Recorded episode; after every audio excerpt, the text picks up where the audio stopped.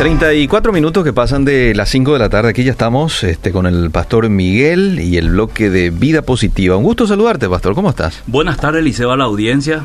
Gracias por estar ahí una vez más para escucharnos. Espero que compartan. Yo no tengo mi teléfono, ahora no puedo compartir. Ajá. Creo que ya estamos en el Facebook. Ya estamos. Así que un tema siempre con- controversial, Eliseo, por una razón muy, muy particular que lo voy a ir mencionando durante la programación y es que de alguna manera nos une a, a los cristianos una un sentimiento especial hacia la nación de Israel por todo lo que la Biblia habla de Israel. Mm. Pero últimamente esto se ha desvirtuado porque aparecieron un grupo extremista al cual yo llamo neojudaísmo o neojudaizantes o, o neojudíos Mm. y todo lo que es neo pues, eh, tiende a ser extremista liceo. Ujú. Entonces este es un problema que ya existió en el siglo I, que Pablo lo confrontó muy bien y no solamente Pablo sino después algunos padres de la iglesia. Y hoy nos toca en el siglo XXI otra vez eh, batallar con esto y ahora un poco más sofisticado el tema de eh, todo lo que implica eh, el nuevo lenguaje, el no decir Jesús sino Yeshua, eh, las danzas judías, el shofar, la, el kippah, el, el manto profético y todas estas cosas que estamos viendo en algunas iglesias Mm. y que muchos creen que esto es lo original, lo, lo, lo, lo- lo bíblico y que esto es no solamente original sino necesario para estar más o menos en sintonía con lo que Dios quiere. Nada más lejos la verdad y hoy lo vamos a demostrar aquí en la programación de Vida Positiva. Muchos cristianos están confundidos. Ah, eh, eh, mira, Sí, antes que sí, sigas, déjame un poco mencionarte que estamos en Facebook Ya. y ahí nos pueden enviar sus consultas, ¿sí? sus aportes. De pronto, si alguien no está del todo este, de acuerdo con usted en alguna postura y, y con respeto, lo pueden enviar Claro ahí, que sí, ¿verdad? claro que sí. También al WhatsApp, 09, Democracia total. claro, 0972-201-400. Disculpe, pastor, ahora No, puede continuar. Y también me decía un oyente hoy, o Sí. me mandó a decir que nunca lee su mensaje. ¿Eh? Yo no leo su mensaje. Sí, y, y yo y va, va a escribir en el Facebook, dice, ojalá que lea su mensaje. Bueno, Algunas veces llegan muchos mensajes y no, no podemos leer todos, pero siempre nos quedamos acá a leer después y responder. Ok. Eh, muchos cristianos están confundidos en su fe al escuchar estudios por internet de raíces hebreas, especialmente de los judaizantes del siglo XXI. Y paso a describir de repente, eh, como ya dije, llamar a Jesús por su nombre en el idioma original. O sea, cuando vos decís Jesús y aparece alguien y te dice, no, no se dice Jesús porque ese no es el nombre original, ese es un nombre inventado, ajá. eh, es un nombre pagano, Ajá. su verdadero nombre es Yeshua. Pero dice que el verdadero nombre no es Yeshua, es Yahshua. Yahshua. Eh, Eh, Así que, bueno. bueno, no sé. en la pronunciación está el tema. Sí. Y coincidentemente en nuestro colegio en Nipacaraí se llama Yeshua. Ah, ¿verdad? ok. Pero no fue el nombre que yo le di, fue el nombre que le gustó a la directora y como hay democracia ahí, yo no soy fanático, ni tampoco tengo problemas con que eh, un nombre se utilice, a no ser que sea un nombre que sea ofensivo, Ajá. eh, no hay ningún problema. Entonces, lo otro es sostener que la Biblia que usan los cristianos está adulterada, ¿verdad? Hmm. Eh, hay que usar entonces la Biblia Kadosh o la mesiánica hebrea, etcétera. Eh, ¿Dónde nace este proceso de judaización, Eliseo querido Sí. y audiencia? Sí. En la década final de 1960 y el comienzo ya del 70 en Estados Unidos nace un movimiento llamado Judíos por Jesús, que tiene su nombre en inglés. Judíos por Jesús. Son judíos que conocieron a Jesús como Salvador y deciden desarrollar el pensamiento de que ellos son los verdaderos judíos y mantienen ciertas costumbres y tradiciones y lo usan como excusa para evangelizar a los judíos. O sea, ellos dijeron, si nosotros queremos ganar a la gente de nuestra nación, a los judíos, vamos a utilizar eh, la cultura de nuestra nación para presentarle a Jesús. Hasta ahí está bien. Entonces, eh, en principio la idea era buena, era una idea evangelísticamente hablando muy buena, pero se fue desvirtuando y se inclinó más hacia enseñanzas del Talmud, ¿verdad? Mm. Y enseñan a guardar la dieta levítica, pero en realidad es una dieta según el Talmud. Mm. Y las fiestas judías, los atavíos, las vestimentas, la- el uso de la barba, el kippah, todo lo que ya mencionamos. Entonces, ¿qué es el Talmud? Es una obra que recoge principalmente las discusiones rabínicas sobre leyes judías, tradiciones, costumbres, narraciones, dichos, eh, parábolas, historia y leyendas. Entonces, es un inmenso, inmenso código civil religioso elaborado entre el siglo III y IV por eruditos hebreos. Entonces, eh, no es tampoco que utilizan la Biblia 100%. Entonces, Ok. eh, ¿dónde está el tema, querido Eliseo? Mm.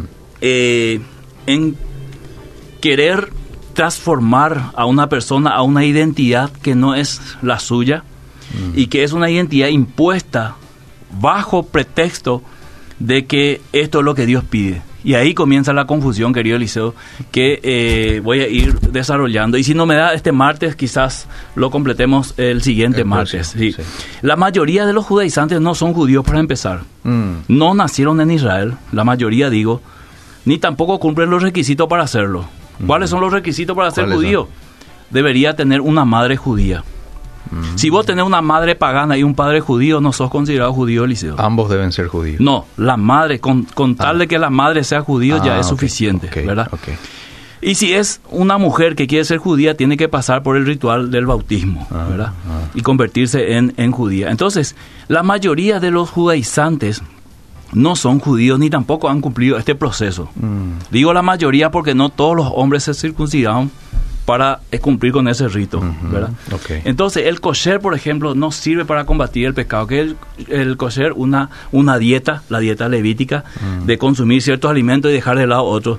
Eh, Pablo dice claramente en la Biblia que eh, el cumplir este rito alimenticio no, no es suficiente para combatir los pecados que están enraizados en el corazón y en la mente de las personas. Entonces, claramente Colosenses 2, versículos 6 al 16, si lees, querido eh, Eliseo, mientras yo comparto ya en mi Facebook, me llegó el teléfono, gracias, Ah, querido bien. pastor, que nos acompaña ahí. Muy bien. A ver, voy a ir Colosenses capítulo. Eh, 2, versos 6 al 16. Colosenses 2, versos 6 al 16. Dice, Por tanto, de la manera que habéis recibido al Señor Jesucristo, andad en Él, Sí. arraigados y sobreedificados en Él y confirmados en la fe, así como habéis sido enseñados, abundando en acciones de gracias. Mira que nadie os engañe por medio de filosofías y huecas sutilezas, según las tradiciones de los hombres, conforme a los rudimentos del mundo y no según Cristo, porque en Él habita corporalmente toda la plenitud de la deidad. Y vosotros estáis completos en Él, que es la cabeza de todo principado y potestad. En Él también fuisteis circuncidados con circuncisión no hecha mano, al echar de vosotros el cuerpo pecaminoso carnal en la circuncisión de Cristo. Sepultados con Él en el bautismo, en el cual fuisteis también resucitados con Él mediante la fe en el poder de Dios que le levantó de los muertos. Y a vosotros, estando muertos en pecados y en la circuncisión de vuestra carne, os dio vida juntamente con Él, perdonándoos todos los pecados, anulando el acta de los decretos que había contra nosotros, que nos era contraria, quitándola de en medio y clavándola en la cruz, y despojando a los principados y a las potestades, los exhibió públicamente triunfando sobre ellos en la cruz. Por tanto, nadie os juzgue en comida o en bebida o en cuanto a días de fiesta, luna nueva o días de reposo. Todo esto es sombra de lo que tenía que venir. Mm, ¿Quién es el que tenía que venir? Cristo. O sea, un tipo de- que representaba, símbolo que representaba realmente la obra de Cristo. Entonces, querido Eliseo, acá tenemos que partir de una de algo muy sensible para muchos cristianos y espero no herir sensibilidades porque tenemos que hablar de Israel. mm, Porque muchos, para un sector del cristianismo, Israel sigue siendo el pueblo de Dios. ajá. Muchos sostienen que la iglesia es el pueblo de Dios Israel, esta nación, este Estado de Israel fundado en 1948, sigue siendo el pueblo de Dios. Entonces hay dos pueblos de Dios. Mm, Muchos creen que escatológicamente Dios va a arrebatar a la iglesia y después va a seguir su plan con Israel. De que la iglesia es un paréntesis en el plan de Dios. Sí. Esto es discutible de todo el punto de vista, pero no es nuestro tema hoy, en el sentido de que eh, sí, esto es más bien un tema escatológico. Ahora, veamos bíblicamente quién es Israel en la Biblia. Mm. Y para eso te pido que leas Génesis 12, 1 al 3, para ver realmente cuando la Biblia habla de Israel, de quién está hablando o de quiénes está hablando. Si es realmente este, este estado que está ahí en, en- en Medio Oriente sí. o, o son personas que eh, tienen que cumplir ciertas cosas para ser considerado Israel nada más y nada menos por Dios. Pero Jehová había dicho a Abraham, vete de tu tierra y de tu parentela y de la casa de tu padre a la tierra que te mostraré, y haré de ti una nación grande, y te bendeciré, y engrandeceré tu nombre y serás bendición.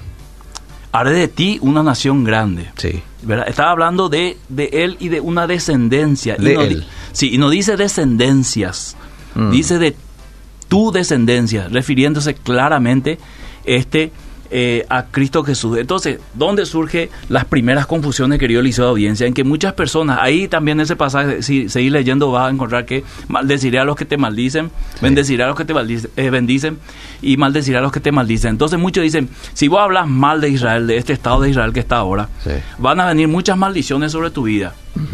Y yo quiero que la audiencia lea Amós en su casa, el profeta Amós del capítulo 1 Mm. Eh, en adelante y va a encontrar un montón de maldiciones y juicios que se echan sobre varias ciudades y entre ellos sobre Judá e Israel. Mm. Y dice la palabra, yo no revocaré mm. mi castigo por estos pecados que cometió Judá e Israel. Entonces, si alguien tenía que ser maldecido o si alguien tendría que ser maldecido son los profetas que hablaron muy mal de Israel en esos términos. O sea, anunciaron juicios, declararon el pecado y muchas veces no anunciaron cosas buenas sobre Israel. Entonces, ¿a quién se refiere realmente la palabra de Dios?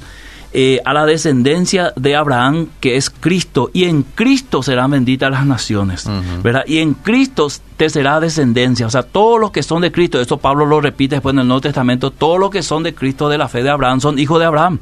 Entonces acá tenemos que el verdadero Israel para Dios es de la descendencia de Abraham, del Cristo que vendría de su linaje, y que a partir de ahí todos los que están en Cristo serían hijos de Abraham. Pablo lo dice claramente, no todos los que nacen en Israel ni de un padre y madre judío son hijos de Abraham, sino aquellos que son por la fe. Eso lo dice claramente el libro de Gálatas. Entonces, eh, si lees Gálatas 3, querido Eliseo. Sí. Gálatas 3, verso 16 en adelante. Como no, voy rápidamente. Verso 16 dice, ahora bien, a Abraham fueron hechas las promesas y a su simiente. A su simiente, no dice a sus... Sí, a su simiente. Sí. No dice y a las simientes, como si hablase de muchos, sino como de uno, y a tu simiente, la cual es Cristo. Clarito. Esto pues digo, el pacto previamente ratificado por Dios para con Cristo, eh, la ley que vino 430 años después, no lo abroga para invalidar la promesa. Porque si la herencia es por la ley, ya no es por la promesa. Pero Dios la concedió a Abraham mediante la promesa. Mucho antes que la ley. Mm. Mucho antes que la ley. Entonces, Pablo está bien claro en determinar quién es el Israel según la Biblia, ¿verdad? Y eso lo, lo, muestra en Romanos capítulo 2, si lees el versículo 28 y 29, de que él pone eh, Eliseo por un lado a los gentiles y muestra la culpabilidad de los gentiles, y muestra todos los pecados de los gentiles, y los acusa, y muestra la condenación de Dios, ¿verdad? Uno diría, bueno, los gentiles, sí, ellos no son el pueblo de Dios, eh, pero también en el mismo modo y paralelamente condena a los judíos. Pues no es judío el que lo es exteriormente, ni es la circuncisión la que se hace exteriormente en la carne, sino que es judío el que lo es en lo interior, y la circuncisión es la del corazón, en espíritu, no en letra la alabanza del cual no viene de los hombres, sino de Dios. Clarito, ¿verdad? Entonces, eh, en Hechos 15 hay un concilio porque había unos eh, judíos que querían imponer la circuncisión y guardar el sábado y otras leyes eh, mosaicas a los cristianos y esto convocó a un concilio en Jerusalén donde claramente los apóstoles se reúnen y dicen que no hay que inquietar a los gentiles tratando de poner sobre ellos eh, leyes que nuestros padres ni siquiera eh, podían llevar. O sea, ¿por qué imponerle a alguien algo que nosotros mismos no pudimos llevar? Que somos conscientes de que no es fácil de cumplir y queremos imponerle a ellos. No se le imponga más cosas que cuatro que menciona ahí, ¿verdad? Entonces, en ese, en ese sentido, querido Eliseo, en, en Hechos, el eh, capítulo 15. Sí. ¿Quiere que lea algo? Sí. Hechos 15. Eh, eh, ¿Puedes leer el, del 1 y yo te voy diciendo los versículos? Entonces algunos que venían de Judea enseñaban a los hermanos, si no circuncidáis conforme al rito de Moisés, no podéis, no podéis ser salvos. Como Pablo y Bernabé tuviesen una discusión y contienda no pequeña con ellos. ¿Por qué, Eliseo? ¿Por Porque ellos no estaban de acuerdo con esa enseñanza. Okay. No estaban de acuerdo en imponer eh, ciertas cosas de, la, de, de los judíos a los gentiles que estaban siguiendo a Cristo. ¿Y por qué no estuvieron de acuerdo? Por las razones que ellos expusieron y eso llevó a un concilio en Jerusalén. Ujú. Seguí nomás, Eliseo. Se dispuso entonces que subiesen Pablo y Bernabé a Jerusalén y algunos otros de ellos a los apóstoles y a los ancianos para tratar esta cuestión. Ellos pues habiendo sido encaminados por la iglesia, pasaron por, dice dónde, contando la conversión de los gentiles y causaban gran gozo a todos los hermanos. Y llegados a Jerusalén fueron recibidos por la iglesia y los apóstoles y los ancianos y refirieron todas las cosas que Dios había hecho con ellos. Pero algunos, eh, algunos de la secta de los fariseos que se habían creído se levantaron diciendo, es necesario circuncidarlos y mandarles que guarden la ley de Moisés. Y se reunieron los apóstoles y los ancianos para conocer de este asunto. Y después de mucha discusión, Pedro se levantó y les dijo, varones hermanos, vosotros sabéis cómo ya hace algún tiempo que Dios escogió que los gentiles oyesen por mi boca la palabra del Evangelio y creyesen. Y Dios que conoce los corazones les dio testimonio dándoles el Espíritu Santo, lo mismo que a nosotros. Y ninguna diferencia hizo entre nosotros y ellos, purificando por la fe sus corazones.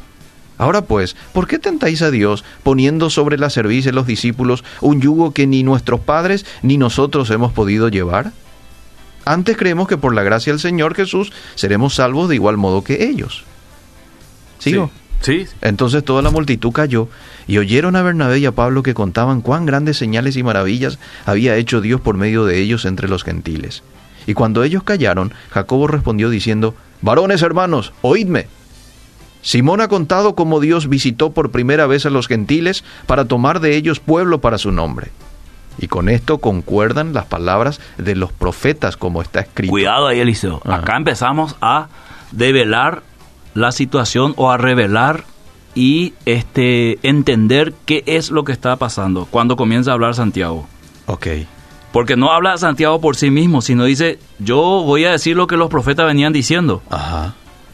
Bueno, y dice, después de esto, esto es lo que decían los profetas, Sí. después de esto volveré y reedificaré el tabernáculo de David que está caído y repararé sus ruinas y lo volveré a levantar, para que el resto de los hombres busque al Señor y todos los gentiles sobre los cuales es invocado mi nombre. Entonces, esto no se está refiriendo al Israel fundado en 1948. Clarito, Eliseo.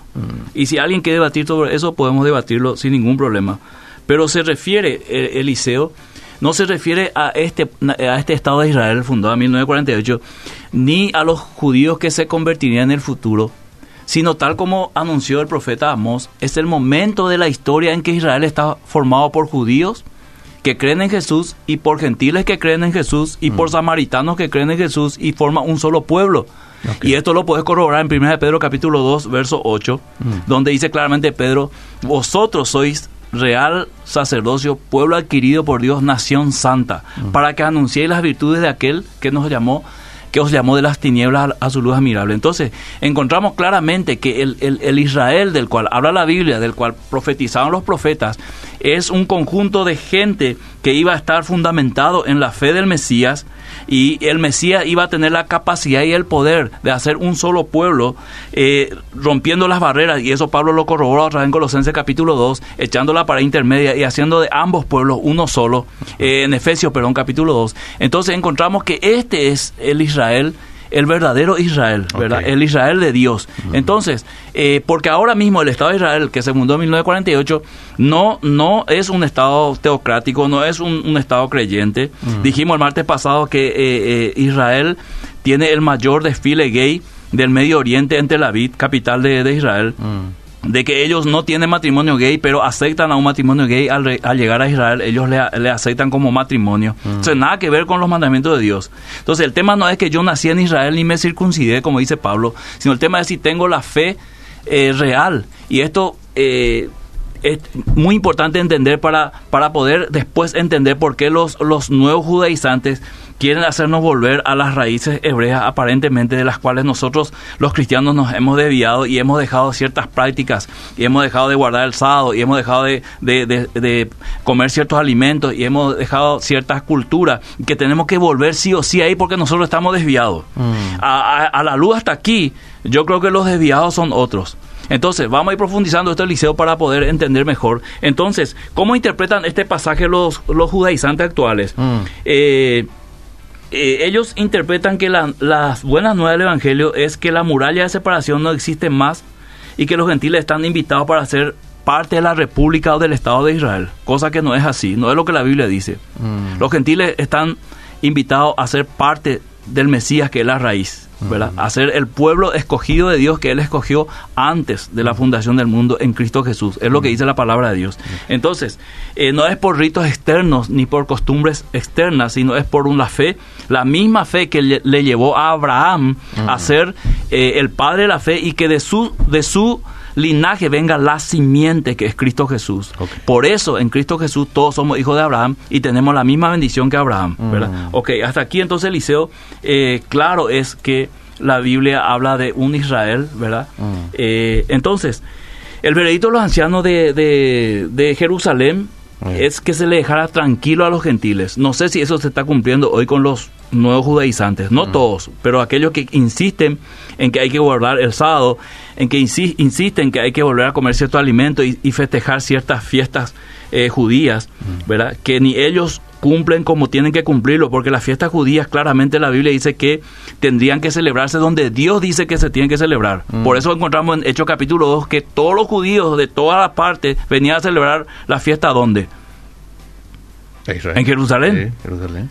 Entonces, si hay que hacerlo realmente, como la Biblia dice, tendríamos que Tenés irnos que todos a. Jerusalén, claro, cosa que nadie cumple, ¿verdad? O por lo menos, no todos. Entonces, eh, eh, dejarle tranquilo a los gentiles, Mm. porque ellos no dependen de esta, de esta, de estos rituales o de estos, de estos mandamientos que los, ni los padres cumplieron. Y Pedro es, es muy sincero en decir, ni nosotros hemos cumplido. Mm. Entonces, ¿para qué le vamos a querer imponer algo que el Señor mismo nos está imponiendo? Entonces, los mesiánicos judaizantes sostienen que la iglesia cristiana se prostituyó cuando abandonó sus raíces judías Mm. y se tornó una iglesia gentil.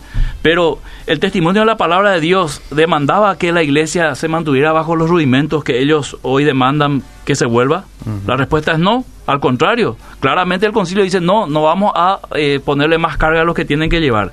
Eso no es lo que pensaba el apóstol Pablo quien se llamaba a sí mismo hebreo, eh, de hebreos Eliseo, y un celoso practicante del judaísmo. Entonces, un hebreo de hebreo, celoso practicante del judaísmo, ni siquiera él hizo eso, Mm. de imponer carga. Al contrario, él fue el que manifestó descontento y entró en una discusión junto con Bernabé con los judaizantes y esto llevó a ellos a aclarar el tema hasta, hasta el concilio de Jerusalén.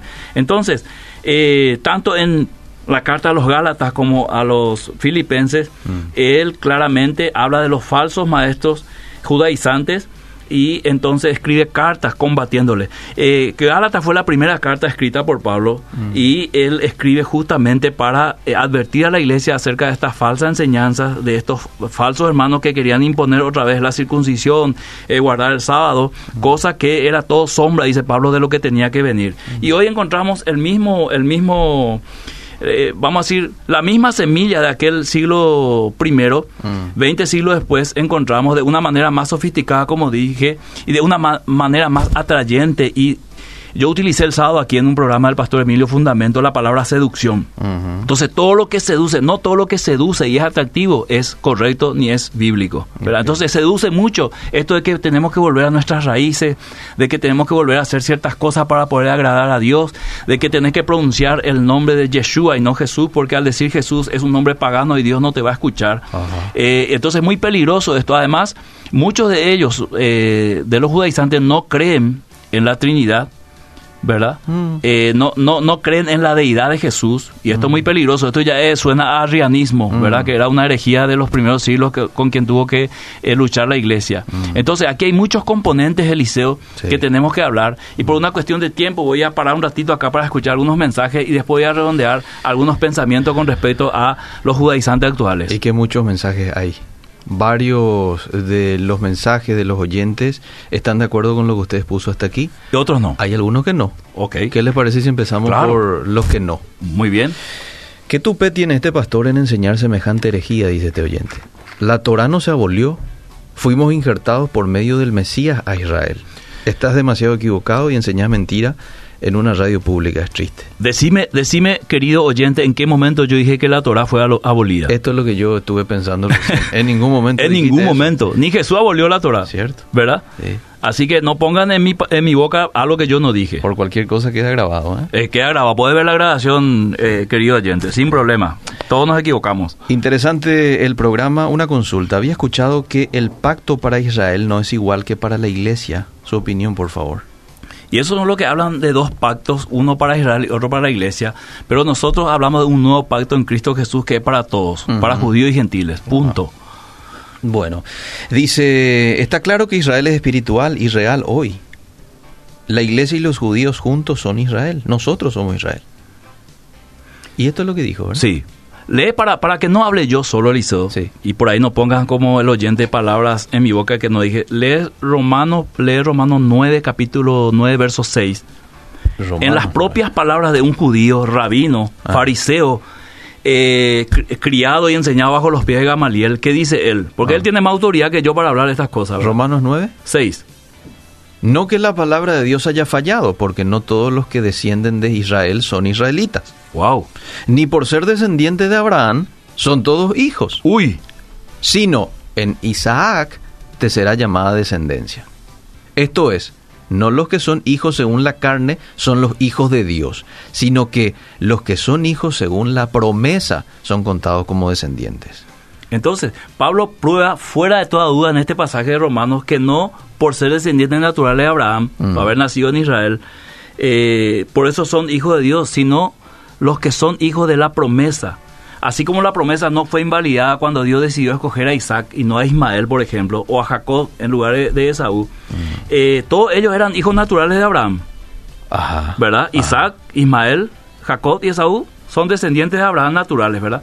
De igual forma, Dios continúa llamando a los que quiere por su gracia soberana para formar parte de su pueblo, su pueblo santo, ¿verdad? Entonces, no es que falló Israel, no es que Israel fue desechado completamente, Mm. sino Pablo dice, yo soy israelita y yo soy salvo, yo estoy en Cristo. Sí. Y ahí habla de un remanente, ¿verdad? Ajá. ¿Cuál es ese remanente, verdad? El mismo Pablo lo dice ahí en, en Romanos eh, 9 para adelante, de Sí. que eh, siempre hubo un remanente. Ajá. Cuando Elías se quejó a Dios de que él solo había quedado como profeta verdadero de Israel, Dios le dice, no, hay siete mil cuyas rodillas no han sido dobladas delante de Baal. O sea, hay un remanente ahí fiel. Ajá. Entonces, así también cuando nosotros nos referimos a Israel, a los judíos, tenemos que referirnos a los judíos de manera que dentro de esos judíos también hay este pueblo de Dios en Cristo Jesús, Ajá. a pesar de que la nación de Israel para muchos es el pueblo de Dios, pero aquí según Pablo, el pueblo de Dios son aquellos que han sido este vamos a decir injertados al olivo que es Cristo Jesús, ¿verdad? O a la raíz que es Cristo. Esos son los verdaderos israelitas, no los que descienden y nacen en Israel. Acá en el verso 25 del mismo Lee, pasaje, lee. Romanos 9, dice, Sí. como también en Oseas dice, llamaré pueblo mío al que no era mi pueblo, Los y a la no amada, amada. Sí. Es decir, al que no es eh, por nacimiento mi pueblo, le voy a llamar mi Nosotros pues pueblo. somos descalificados, Eliseo, según el Antiguo Testamento, somos descalificados porque no somos judíos. Ajá. Pero en Cristo Jesús Ahí somos. entramos en la promesa, por la fe, por la gracia, Muy bien. por una elección de Dios. Muy bien. Eh, a ver, está negando los mandamientos. Uh. Léase las fiestas, el sábado, etcétera. Eso significa claramente negar la Torá. De El ninguna manera. el Las- Mesías- las, las fiestas eran sombras. El Mesías no vino sino a las ovejas perdidas de la casa de Israel. Vino por su pueblo. ¿A qué? ¿A enseñar lo contrario a su padre? No tiene pie ni cabeza. Bueno, Eh, este es un oyente. Sí, cuando quieras, oyente querido, podemos debatir mano a mano este tema y demostrarme que las fiestas son necesarias para la salvación y que son un mandamiento de Dios. Estoy seguro que vos no cumplís la fiesta así tal cual como dice la palabra de Dios. Y si cumplís, retiro lo dicho, te pido perdón, pero aún así no es lo que la palabra de Dios eh, muestra claramente en Cristo Jesús. Las fiestas eran sombras. ¿Verdad? La Pascua, por ejemplo, ¿quién, Ah. ¿qué dice la palabra de Dios? ¿Quién es nuestra verdadera Pascua? Jesús. Claro, Él es el Cordero. Ajá. Cuando Juan le ve a Jesús, dice, he aquí el Cordero, Sí, ¿verdad? sí. Entonces, ¿qué- de, de qué fiesta podemos hablar si no lo celebramos en Cristo? Claro que yo voy a celebrar la Pascua, la verdadera Pascua, Mm. en Cristo Jesús, ¿verdad? Pero no es que yo, si yo no celebro la Pascua tal cual como dice ahí en, en la Escritura, estoy pecando, ¿verdad? Ok. Entonces yo le pregunto al oyente si él es circuncidado, porque eso es lo que dice la Torá. Mm, tiene que ser circuncidado. O si es judío de nacimiento, seguro está circuncidado a los ocho días, ¿verdad? Ah. Si no, preguntarle ahí que nos escriba si es circuncidado, ¿verdad? Y si se circuncidó para hacer eh, cumplir la palabra de Dios, Pablo dice, eso no sirve. Recién leímos. Porque El- la circuncisión sí, exterior no del- sirve. del es la interior, claro. Mm. Tal cual. Bueno, más mensajes. En Colosenses dice Jesús, y ahí todavía no me escribió, a ver si me envía, por favor. Amén, qué, qué- qué sabiduría hay en tu persona. Gracias, aprendo mucho con usted, dice un oyente de eh, Limpio. ¿Qué opina de los pactos de Abraham hechos estos meses en Israel, los países árabes y Estados Unidos? Bueno, los países árabes y Israel. El pacto de paz. Sí. Yo celebro, Eliseo. Yo celebro. El- lo que pasa es que si él, él lo está viendo escatológicamente, quizás no seamos de la misma posición escatológica. Mm. Entonces yo no puedo ver eh, algunos acontecimientos si no soy de una línea escatológica, Mm. ¿verdad? Ok. ¿Entendés? O sea, si yo no estoy esperando el arrebatamiento, los siete años de tribulación, Ajá. Entonces para mí no tiene mucho sentido ciertas cosas. Ok. Ahora, si yo estoy esperando el arrebatamiento y los siete años de tribulación, entonces Israel, todo lo que pasa con Israel tiene mucho sentido para mí. Muy bien. muy ¿Por qué? bien. Porque para mí la iglesia sería entonces solo un paréntesis. Ajá. Cuando la iglesia salga, Dios sigue su trato con Israel, que es lo que muchos piensan. En. Colosenses dice Jesús que nadie los juzgue por no guardar los días de reposo. Ah, Claro. eso es lo que... Día de fiesta también dice, comida también dice. Asimismo es, hace poco había un pastor que enseñaba que la promesa era para los judíos y yo le discutí que nosotros somos Israel espiritual, mas él me negaba, dice. Bueno, a ver qué más, pastor, ¿en qué consiste el determinismo teológico? Uh, esto de que Dios ya había ah, determinado todo lo que iba a pasar, ¿verdad? Ajá. Eh, tendríamos que entrar en otro campo eso Bueno, y no para explicarlo, pero tiene que ver también con lo de Israel, ¿verdad? Ah, muy bien. Pero ahora lo que yo quiero, Eliseo, es... La Navidad es, fiesta pagana, después si se quiere referir, ¿verdad? Eh, esta mañana le escuché al querido profesor Helmut Sí. y su hijo Rainer. Ellos hablan un poco de la Navidad. Sí. Puede buscar un poco ahí la, la grabación. Sí. Eh, que eh, no es ningún pecado celebrar la Navidad. ¿verdad? Eh, festejar que haya venido El Salvador, la promesa cumplida, para mí no es ningún pecado, ¿verdad? Para otros será pecado, entonces yo les recomiendo no celebrarlo. ¿verdad? Pero Colosenses capítulo 2 es demasiado claro, eh, querido Eliseo, en cuanto a que nadie nos juzgue. Y en esto digo que aquel que quiera celebrar la Pascua, aquel que quiera guardar el sábado, aquel que quiera eh, celebrar otras fiestas de las trompetas y, y todo, está en plena libertad de hacerlo. No va a pecar si lo hace. Ok. Pero tampoco juzgue al que no lo hace como que está pecando y está violando la Torah, porque no es cierto. Ajá. No es lo que la, la- la- la Biblia dice en el contexto del Nuevo Testamento, no es lo que los apóstoles enseñaron, Sí. ¿verdad? Entonces, eh, tenemos que ser claros, entonces... eh, ¿Te eh, leo, por- te leo un poco Sí, más sí, el mensaje o querés seguir? No, no, lee un poquito más, porque yo no sé si vamos a nuestro tiempo, no sé cómo está listo. Decime, Eh, estamos a 32 minutos. Falta poquito ya. Falta poquito. Entonces, vamos a escucharle a la audiencia y el próximo martes feriado. El próximo martes feriado. Debería de ser hoy en 15, ¿verdad? De hoy en 15 seguimos eh, Con este tema. del por qué no guardamos el sábado, Ah, muy bien. Bueno. número uno. ¿verdad? Del por qué eh, el- eh, meter elementos del judaísmo. Por ejemplo, muchas iglesias quitan la cruz y ponen la, la, la este cambian por elementos de la cultura judía pensando que así van a agradar más a Dios. Los candelabros los candelabros, ¿verdad? La menorá. Eh, y piensan que de esta manera o usan los kipá al, al hablar o se Ajá. cambia el nombre. Ajá. Juan Pérez ahora es eh, Johaná Ben David, ¿verdad? Se creen que, que de esta manera están siendo más espirituales. Y esto, esto es lo que Pablo criticó justamente, ¿verdad? Totalmente eh, eh, eh, eh, exteriorizar la espiritualidad que la Biblia en el Nuevo Testamento dice, no, esto se trata de algo interior. Bueno, me perdí el programa, dice. Bueno, lo puede volver a ver en Facebook. Ahí queda, todo archivado, sí. Sí, no dijimos nada el- todavía, Eliseo. Y también en el, en el podcast. Bueno, dice, Pedro habló del pecado en el desierto cuando dice nuestros padres, donde después de esto Israel fue tras otros dioses y nunca más volvió porque fue desechado. Entonces por eso dice que estábamos muertos en nuestros delitos y pecados. Eso Pedro lo tenía muy claro. Las fiestas, pastor, no son para salvación. Guardar la ley no es para salvación. Somos salvos para guardar la ley. Claro. Claro, nunca la Biblia dice que la ley es mala. Al contrario, Pablo dice que la ley es justa, santa. Nosotros somos los malos. Ajá. ¿Verdad? Por eso por la ley no podemos ser salvos, porque no se ha hallado hombre que cumpla la ley. Ok. Entonces la salvación es por la fe y una vez salvos nosotros apreciamos la ley, amamos la ley, decimos como el salmista, cuánto yo amo tu ley y queremos cumplir la ley. Nos esforzamos Sí. eh, con la ayuda del Espíritu Santo a hacerle fiel a Dios, ¿verdad? Por favor, que explique Hechos capítulo 15, 19 al 21. Recién hablamos. Por lo cual ¿Del concilio? yo juzgo que no se inquieta a los gentiles que se convierten a Dios, sino que se les escriba que se, se aparten de las contaminaciones de los ídolos, de fornicación de agua y de sangre. Sí. Porque Moisés de tiempos antiguos tiene en cada ciudad quien lo predique en las sinagogas, donde es leído cada día de reposo. Sí.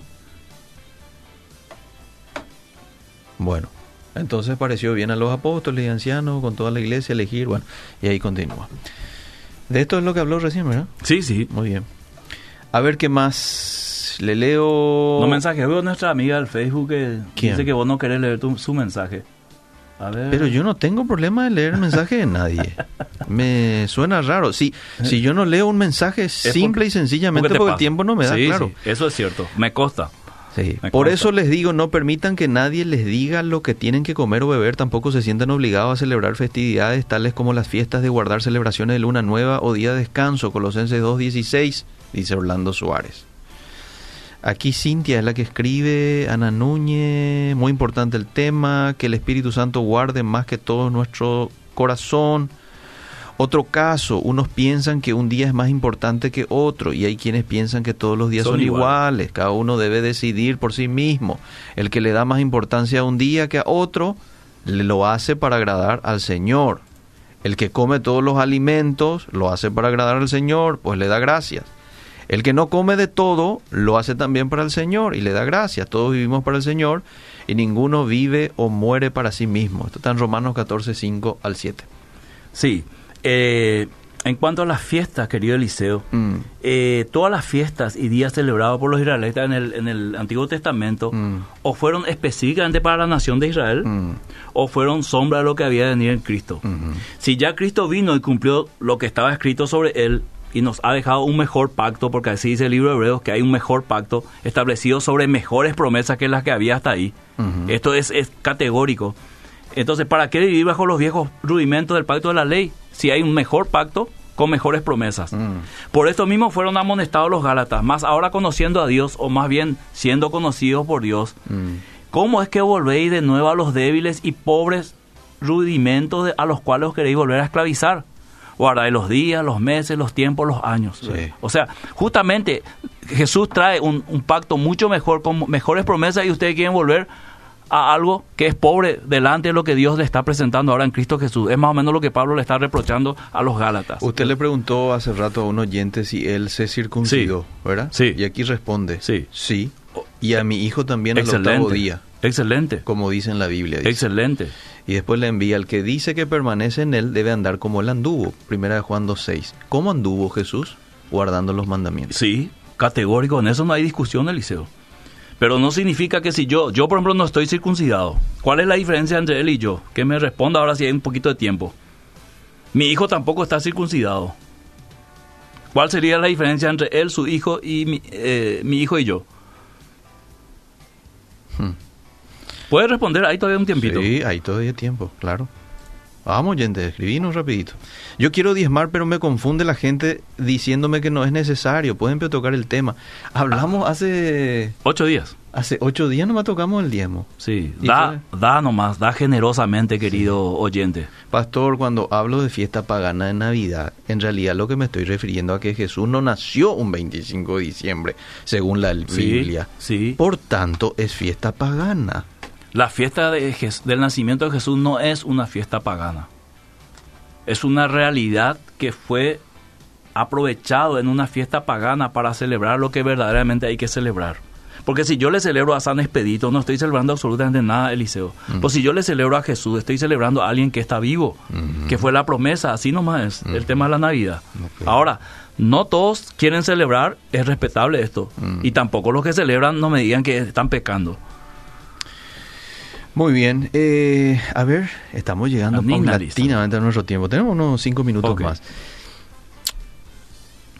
Todo tiene la culpa un tal John Nelson Barbie Lamb. Puede ser, ¿vio? ¿Quién es este John señor de... Ah, él, él está detrás del problema, dice, el dispensacionalismo. No tanto así. Que el reloj paró supuestamente en 1948. Sí. Y son interpretaciones escatológicas que ya hemos hablado aquí, ¿verdad? Ah, Eh, lo que pasa es que muchos dan por sentado Ah. ciertas cuestiones teológicas que no son tan claras en la Biblia mm, y que sobre el mismo tema hay varias interpretaciones, ¿verdad? mm, Entonces hay que estudiar la Biblia y cada uno va a sacar su propia postura. Yo soy categórico que no soy de esa postura, ¿verdad? Así como algunos no van a estar de acuerdo conmigo en, en- en mi postura escatológica, así también yo considero que ciertas cosas no son así como la Biblia presenta. Mm. Pastor, eh, Moisés es ley. Torá. Cada sábado, porfa. No dijo que es enseñar Moisés cada sábado. Bueno. Eso era para los judíos, hasta hoy, Ajá. no así para los cristianos.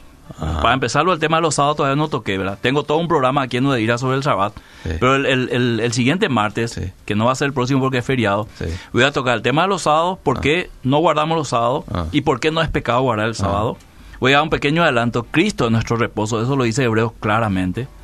Pero si alguien quiere guardar el sábado, es libre, Eliseo. Claro. Si quiere consagrar el sábado a Dios. Claro. Pero si alguien no guarda el sábado, no está pecando. Es clarito eso en la Biblia. Y voy a demostrar cómo los discípulos se juntaron eh, en domingo y cómo Pablo tuvo que esperar una semana en un lugar a que se reúnan los discípulos el primer día de la semana, que es domingo, para poder este, estar con ellos y recoger las ofrendas. Lo que no estás diciendo también, o sea, eh, no estás diciendo de que eso no tiene un principio de descanso para el cristiano Claro, de hoy también. que puede ser un lunes también. Ok. Ahora, el domingo para nosotros es muy importante porque el día de la resurrección. Ajá. Y Pablo dice un- una verdad fundamental que sobrepasa. Por esto es que cuando alguien estudia la Biblia, Ah. tiene que estudiar el contexto completo. No solamente repetir lo que le dijeron. Eso que te dijeron tratar de comprobar. Pablo dice, Cristo resucitó. Sí. ¿Verdad? Sí. Si Cristo no resucitó, Ah. vana es nuestra fe, Sí. vana es nuestra predicación. Sí. ¿verdad? O sea, el fundamento de nuestra fe es la resurrección de Cristo. Por eso la celebración los domingos para nosotros es muy importante, el primer día de la semana, ¿verdad? Muy bien. Bueno, eh, te- termino con este oyente que te vuelve a contestar. Eh, vos le preguntaste si hay alguna diferencia entre su hijo, tu hijo, Sí. usted y él. Sí. No hay diferencia. Somos salvos por gracia por el Mesías. Amén. Pero una vez que entendemos, debemos obedecer el ayo que es la ley. Sí, pero Pablo me dice a mí, maestro de la ley, Mm, Pablo que fue circuncidado al octavo día de la tribu de Benjamín, mm, criado, enseñado, bajo los pies de Gamaliel, uno de los maestros más grandes de Israel, él me dice que no necesito circuncidarme. mm. Entonces el problema no es conmigo, es con Pablo. ¿verdad? Bueno. Está clarito eso. Bueno. El, el próximo martes, es feriado, 8 de diciembre, ¿verdad? Sí. Eh, prohibido circular de Ipacaray hasta, hasta Asunción. Sí.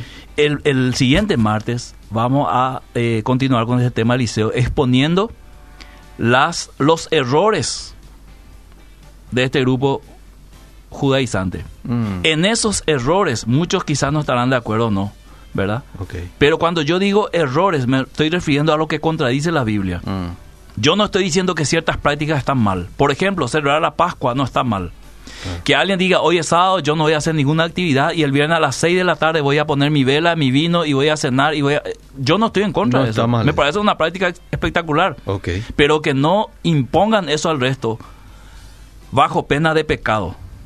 Porque justamente fue eso lo que combatió Pablo y los apóstoles en, en- en el Nuevo Testamento. Pero si el Shabbat está entre los diez mandamientos, Está en el, y yo voy a demostrarle claramente cómo fue absorbido por la persona de Cristo. eh, eh, es pecado si no guardas, dice, por favor. Y mostrarme un versículo.